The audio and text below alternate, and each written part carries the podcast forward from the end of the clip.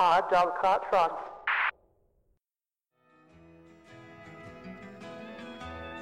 The old hometown looks the same as I step down from the train,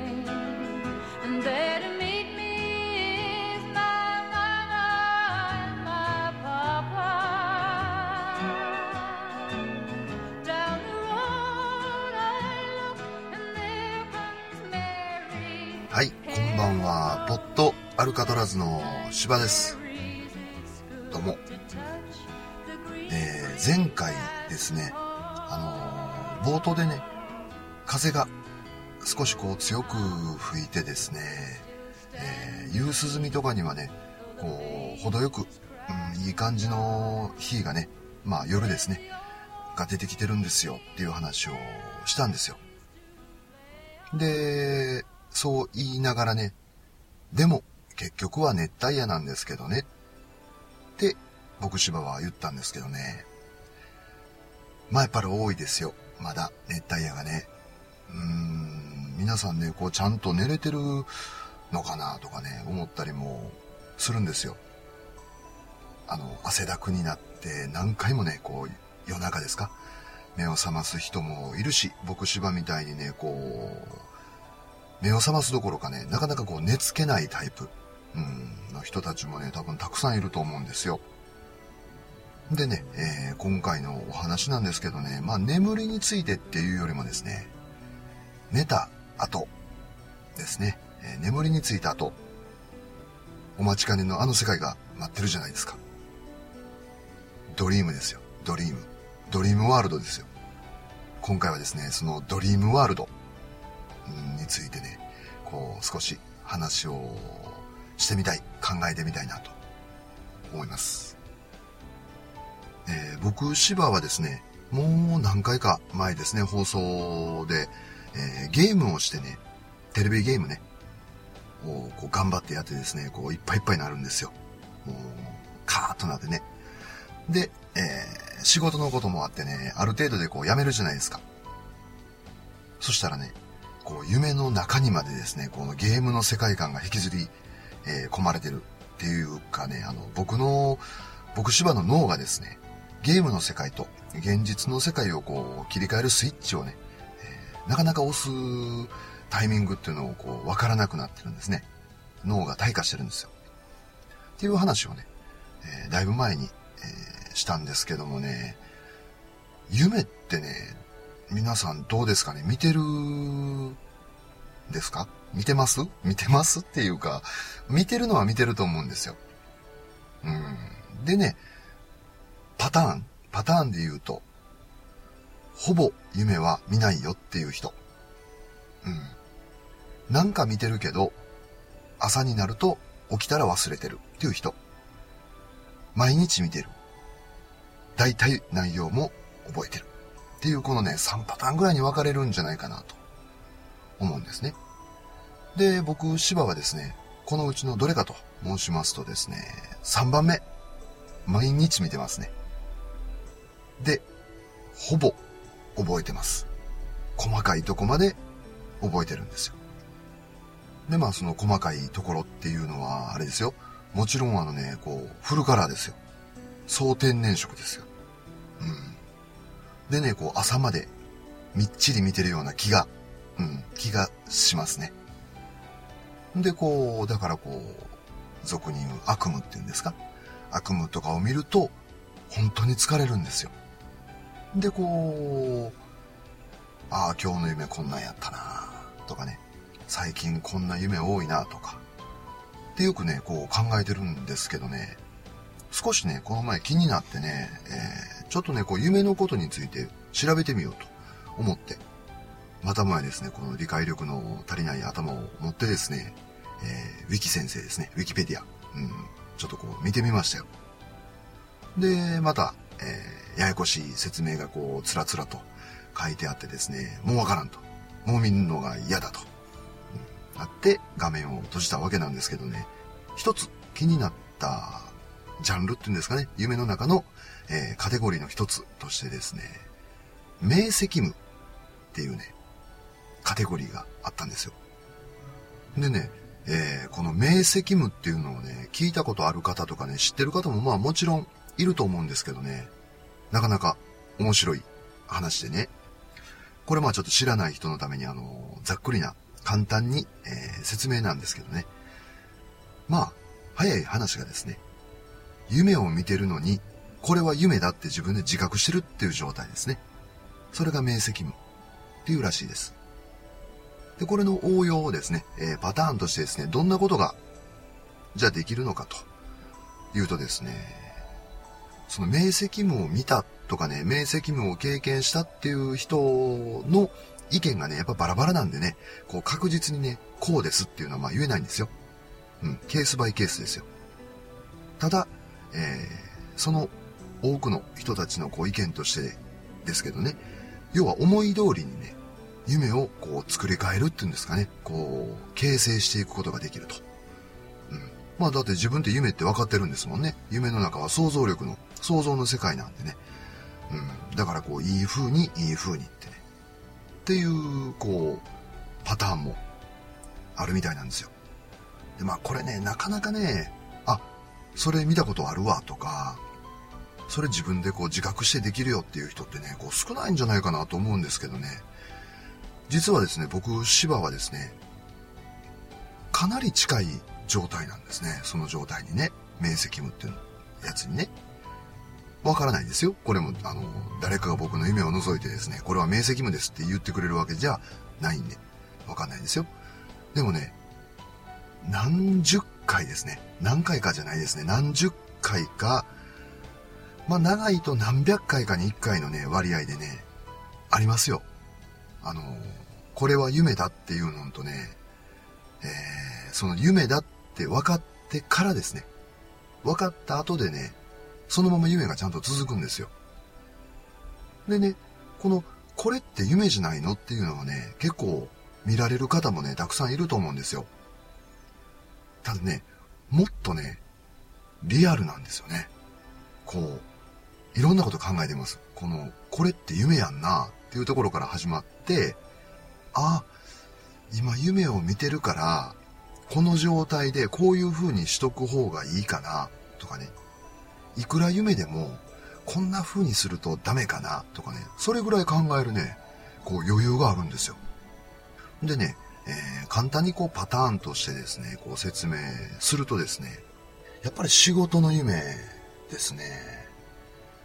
んでね、あのー、さっき言ったみたいにね、えー、これって夢なんじゃないの？っていうような、えー、感覚ですね。感覚のね、もう一つリアルバージョンなんでね、もっとはっきり分かってるんですよ、夢って。だからね、極力ね、何もしないですね。あのまあそういうの調べていくとね、こんなことができる、あんなことができる。極端に言ったらね、夢なんだから、背中に翼を生やしてね、空を飛んでみたとか言う人もいるかもわかんないですよ。ただね、リアルすぎてね、なんかね、こう、そんなにね、こう、いよいよこう、夢物語みたいなことをね、言ったりやったりね、考えようとしないんですよ。結構現実的に捉えちゃうんですね。夢を。夢って分かっててもね。だから、まあ、こういう風に普通やったら動かなあかんけど、まあ、夢やし、まあ、夢の中までこんなに一生懸命なることないか。ちょっとこの部屋の隅っこで 横になっとこうとかね。うん。そんなパターンが僕は一番多いですね。で、えー、これはね、ちょっとこう気になる方も多いかと思うんですけどね。気になる、例えば女性ね。まあまあ、えー逆でもいいですよ。気になる男性でもいいですよ。あの女性の方からしたらね。そういうね、夢もあったんですよ。その明晰夢って言われるだろうことですよ。びっくりしますよね。夢なんですから。あのー、今からこれ何を言うかすごいこう、ね、あの、自分でもドキドキというか ハラハラしてるんですけど、まあそんな変なあれはなくてね、さっき言ったみたいにね、夢やって分かってるけども、じゃあ何でもできるんかって言われると、そうでもないんですね。やっぱり。うん、なんかこう、微妙な理性が働いてるんですかね。でも、夢って分かってるから、ちょっとだけ、羽目を外してみようかなと、暴挙に出てみようかなとかね、そういう、こうね、ムラムラっとする願望も実際にあるんですよ。だからちょっとモヤモヤしますよね。うん。あれですよ、あの、未婚の方とかね、えー、彼氏のいない方、えー、彼女のいない方とか、そんな人はいいですよ。どんなことしてくれてもね、その人の夢なんでね、自由なんで、うん、その人の、えー、ドリームワールドなんですからね、何をしてくれてもいいんですけど、まあ、僕芝はですね、えっと、既婚男性なんでね、結婚してるんでね、やっぱそういう理性があるんですかね。うん、まあ、夢やし、まあ、例えばですよ、例えばこう、手繋ぐぐらいいいんじゃないの？って思っても、いや、これ絶対に起きてから後悔するよとかね、自分自身に幻滅するよとかね、こう、思っちゃうんですよ。タイムアップですよ、最後。で、タイムアップして、嫁さんにですね、あんたいつまで寝てんのと、ほんま起きひんなとか、ぐだぐだ言われてですね、チッとか思ってね、こんなんやったらもう夢でもう好き放題やっときゃよかったよとかね、こう、捨て台詞です。ちっちゃい捨て台詞ね。とかそういうパターンもありますね。でね、えー、今言うた、えー、そのタイムアップっていうのは、いつなのって言われるとですね、だってね、こう夢の中でこれって夢でしょ？とかね、これって夢やんか？って分かってると、冷めたくないでしょ？実際。好きなようにできるんならね。でね、この辺がね、すごく微妙なところでね。例えばね、高級車が欲しいって思ってる男性がいたとしましょうよ。えー、リアルの世界でですよ。で、夢で、えー、例えば、フェラーリでもいいですよ。が、何かで当たりました。もらえました。で、それは夢ってその人は分かりました。明晰夢ですね。うん。まあでも夢なんだし、せっかくだから乗ってみようって。どうせ目覚めたらこれはなくなっちゃうんだし、と思ってフェラーリに乗ってですね。うん。高速道路とかバーッと飛ばしてる夢を見たとするじゃないですか。で、その人はもう感動とかですね。こう興奮してですね、おおすげえっていう感情が出てくるとするでしょすると、現実と一緒なんですよ。心臓の鼓動が速くなったりして、えー、心拍が、心拍数ね、ドックンドックンがこう速くなってくるんですよ。で、血流も良くなってきますよね。で、脳に血液も回りますよね。すると、タイムアップですよ。目覚めちゃうんです。残念ですって話ですよ。ね。で、これを、えー、さっきの僕の話に当てはめるとですね、えー、まあ、もう夢なんだから、これもう一線を越えてですね、もうハーレムみたいなの作ってしまおうかと思ったとしてもですね、やっぱりそう興奮ごとにはね、心拍数って爆発的に上がっちゃうじゃないですか？どうしても。だから、おのずと多分爆発的に上がった時点で目が覚めちゃうと思うんですよ。いよいよ辛いですよ、そうなったら。現実に戻った時にね。まあそういうね、こう、好きにできるのかって言われると、またそうじゃないし、あんまりこう、羽目を外して、えー、心臓バクバクですね、こう、好き放題動かすと、強制的に目が覚めてしまうと。っていうね、こう、もどかしいね、部分がね、結構ね、多くを占めてるんですよ。って考えると、もどかしいっていうことに関しては普通の夢と変わらんような気がするんですけどね。うん、だからこう、僕芝はですね、その明晰夢らしきものを見た時もね、そんなにね、こう感動ってないんですよ。さっき言ったみたいに、じゃあ、動くべき時だけど動かんとこうとかね。まあ、プライベート、本当のリアルな世界で、えー、こんなべっぴんさんと喋ることがないから、まあ、せめて夢なんだし、ちょっとゆっくりお茶でも飲んで 喋ってみようかなとかね。その程度ですよ。うん。多分それ越しちゃうと、P ですよ。あの なんかにこう、血圧計かなんかに引っかかって、目が覚めちゃうんですよ。生殺しですね。要は。生殺しの、うん、夢の生殺しバージョンですよ。ただね、えー、それでもね、そういう生殺しのね、ような状態になっちゃいますよっていうこの僕、芝のですね、えー、意見を聞いても、それでもね、こう、えー、俺も見てみたいよ、私も見てみたいよと思う方はね、わかんないですよ。これ確実かどうかは別としてね、僕のね、その明晰夢らしきものを見るときのね、パターンっていうのは実は僕あるんですよ。うん。それはね、一応、えー、報告ですね。またこれ、機会があったら試してみてください。夜消灯するでしょ？電気を消すじゃないですか。で、できればね、真っ暗にしてもらいたいんです。真っ暗ね。豆球とかなしですよ。でね、えー、まず、脱力、心を落ち着かせます。何も考えないようにね、うん、するんですよ。でね、程よく体が疲れてる方がやりやすいのかもわかんないんですけどね。その後でね、目をつむるでしょ？軽くね。軽くっていうかまあ普通に目をつむるじゃないですか。目をつむった状態でね、今自分の身の回りにある状況、例えば寝てる場所ですね。その部屋、洋間でも、えー、和室でもいいですよ。自分の寝てる部屋のね、風景。例えばクローゼットがある。押し入れがある。ね。タンスがある。テレビがある。ステレオがある。何でもいいですよ。その自分の毎日見てる状況をね、目をつむりながらね、まるで自分の目が見てるかのように想像するんです。えー、するとね、明晰夢をね、見やすい時ってね、だんだんね、自分が目を開けて見てるのか、目を閉じて想像の中でこの景色を見てるのかがね、わからなくなるんですよ。これ僕芝の場合ね。んで、成功、まあ成功って言っていいのかな？わかんないですけど、失敗するときはね、それが気になってね、目覚めるんですよ。ほんで、えー、時計ですね、目覚まし時計とか僕、芝は見てですね、あれ目覚まし合わしたっけ？って思って、手を伸ばすんですよ。で、手を伸ばした瞬間にね、パッて開けると、自分は布団の中でピクリとも動いてないんです。だから今、手を伸ばそうとしてた自体が本当は夢なんですよ、それ。もうすでに。にもかかわらず、本当に現実的なその身の回りのものをちゃんと見て、えー、あ、目覚まし合わしたっけ？って思ってるんですね。眠る前の、えー、想像からそのまま体だけが寝ちゃって、頭は起きてる状態ですね。うん、ちょっとこう説明難しいですけど、その感じがね、明晰夢に近いんじゃないかなって僕は思いましたね。今回ちょっと調べてみてですね。うん、そう思ったんですよ。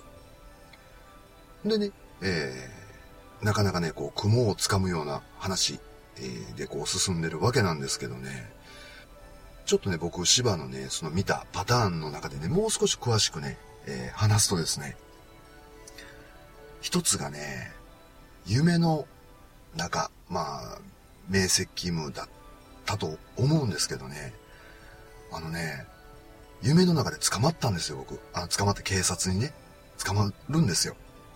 いきなりですよ。で、その時はね、夢かどうかっていうね、境目がなかったんです。だからもう気づいてないんですよ、夢って。ノーマルの状況ですね、これ言い方変えると。うん。びっくりしますよ。警察官に後ろから掴まれてね。で、どこどこで事件があったと。で、その犯人はお前だって言うんですよ、僕に。で、僕は最初は違いますと。何かの間違いですと。って言って、説明するんですよ。まあ、アリバイというか、僕はずっとここにいましたと。確かね、ゲームセンターみたいなとこでしたよ。そういう、あの、なんか、まあ、娯楽施設みたいなとこでしたね。でね、警察官はですね、証拠があると。そんなことはないと。とにかく、連行すると。って言うんですね。で、僕はもう、いよいよ焦ってですね、ちょっと待ってくださいと。あの、本当に身に覚えがないし、えー、ここの店員さんも僕を見てるはずですと。で、えー、説明し始めたわけですよ。するとね、説明しようとすればするほど、理論的になるじゃないですか。感情的じゃなくて。まあ僕の場合そうなったんですよ。ってなってきた時にね、ふとね、気づいたんですよ、その時に。こうおかしいと思って、なんで警察官が何の前触れもなく、いきなりここに来て僕を後ろから掴んで、どこどこの事件がって言ってるこのどこどこのっていうのもあやふやなんですよ、すごい。で、えー、それが1分なのか2分なのかわかんないですよ。うん。僕は自分で急に考え事を夢の中ですよ、しだして答えが出たんです。これ夢やと。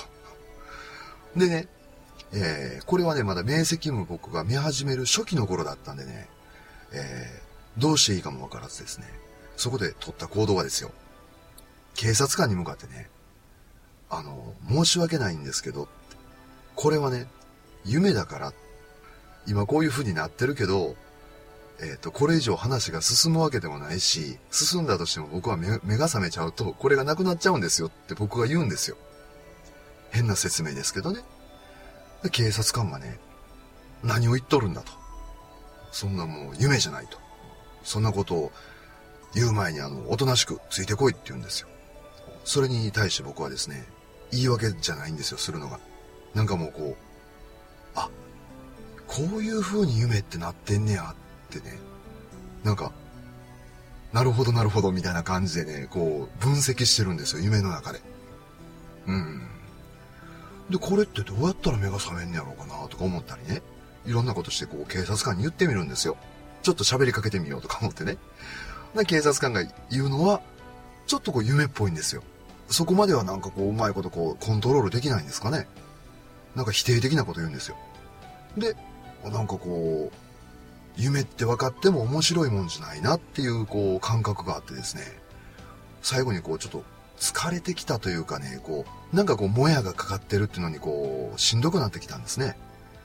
で、僕、シワがですね、その夢の中の警察官に向かってね、えー申し訳ないけども、そろそろちょっと疲れてきたんで、あの、今から起きますと言うんですね。言うんですか言ったんですよ、夢の中で。で、警察官が、ま、まだわけのわからんことを言うのかって言うんですけど、あの、もうこういうやりとりにちょっと僕疲れてきたんで、ってあの、申し訳ないけど、一回この夢を中断しますと。で、どうもこの状況をコントロールできないみたいなんで、あの、もう喋んにやったら勝手に喋っててくださいと。って言うてね、えー、ちょっと悩むんですよ。とは言うてみたものの、どうやって目を覚まそうかなと思ってね。で、あ、じゃあよくあるパターンで、3、2、1、はいで目を覚まそうと思ってね。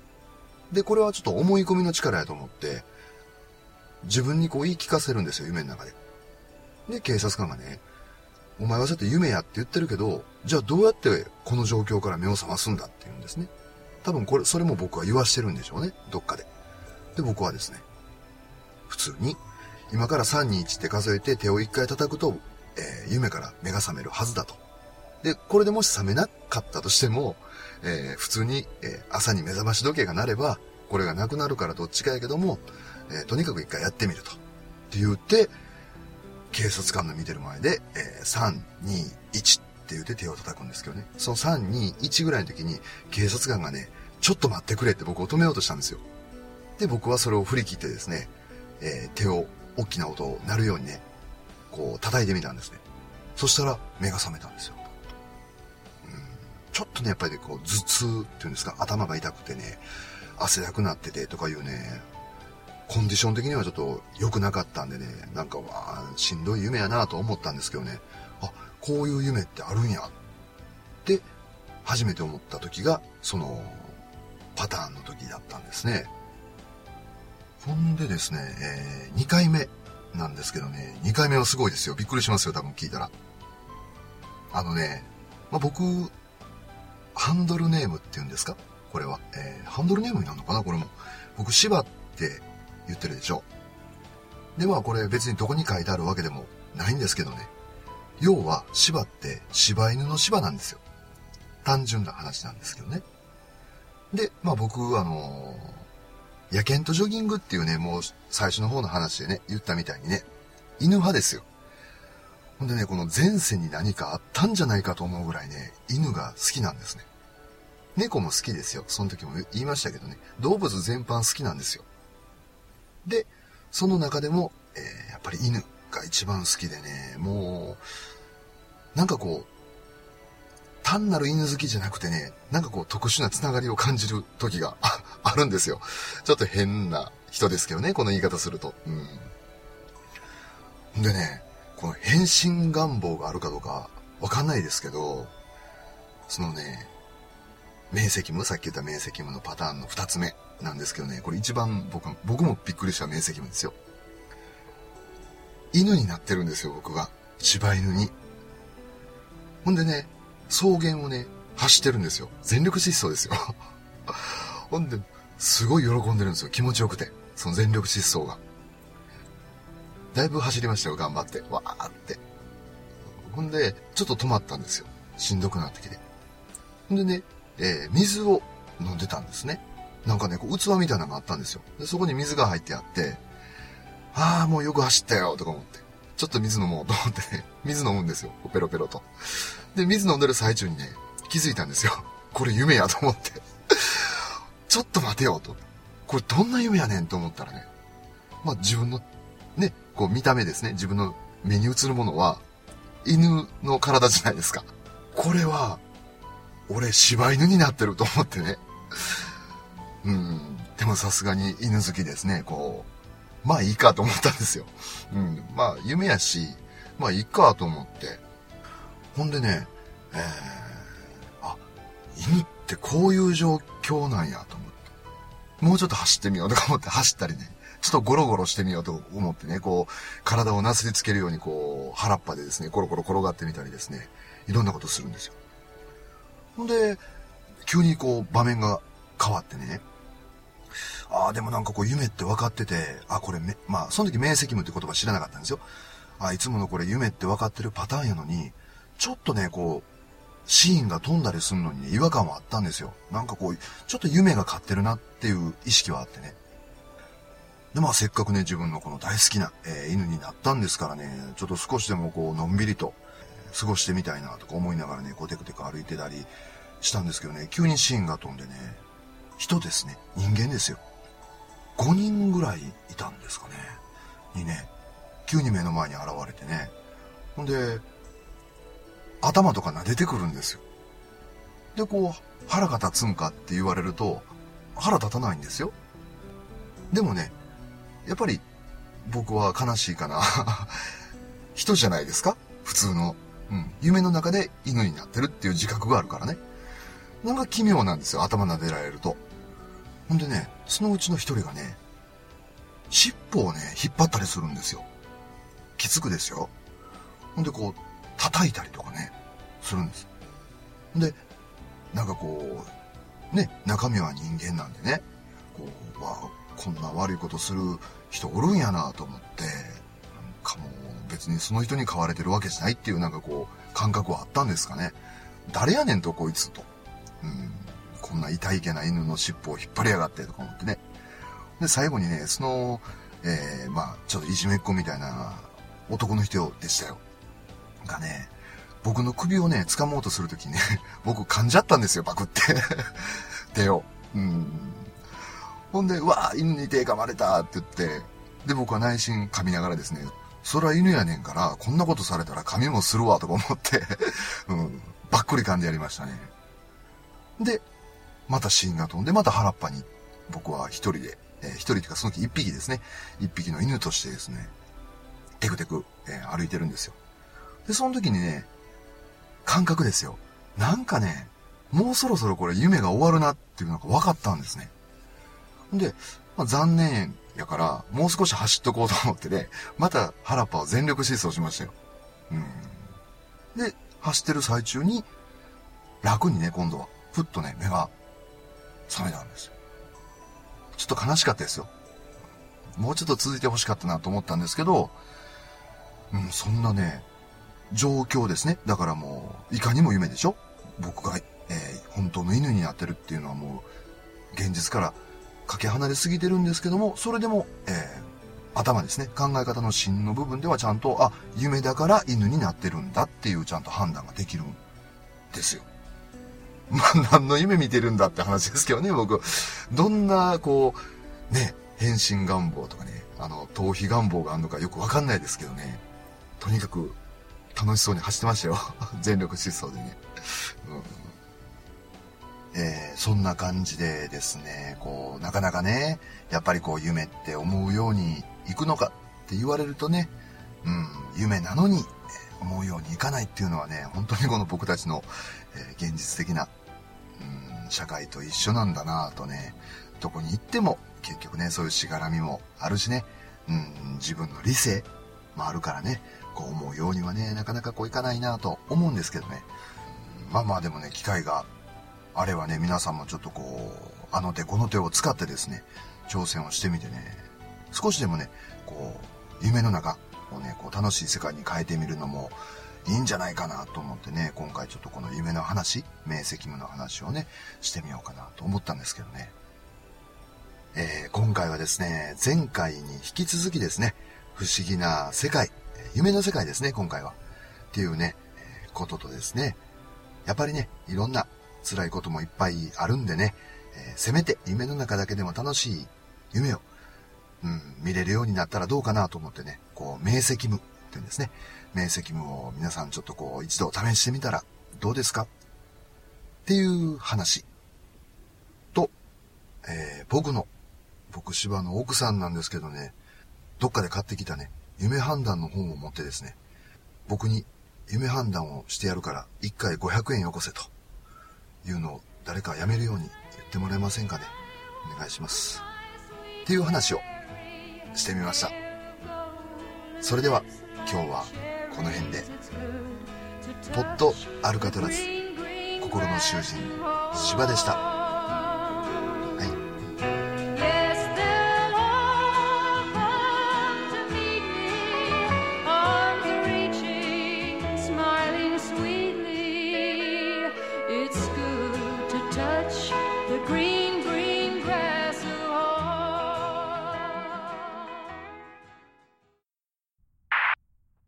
Dog cart trot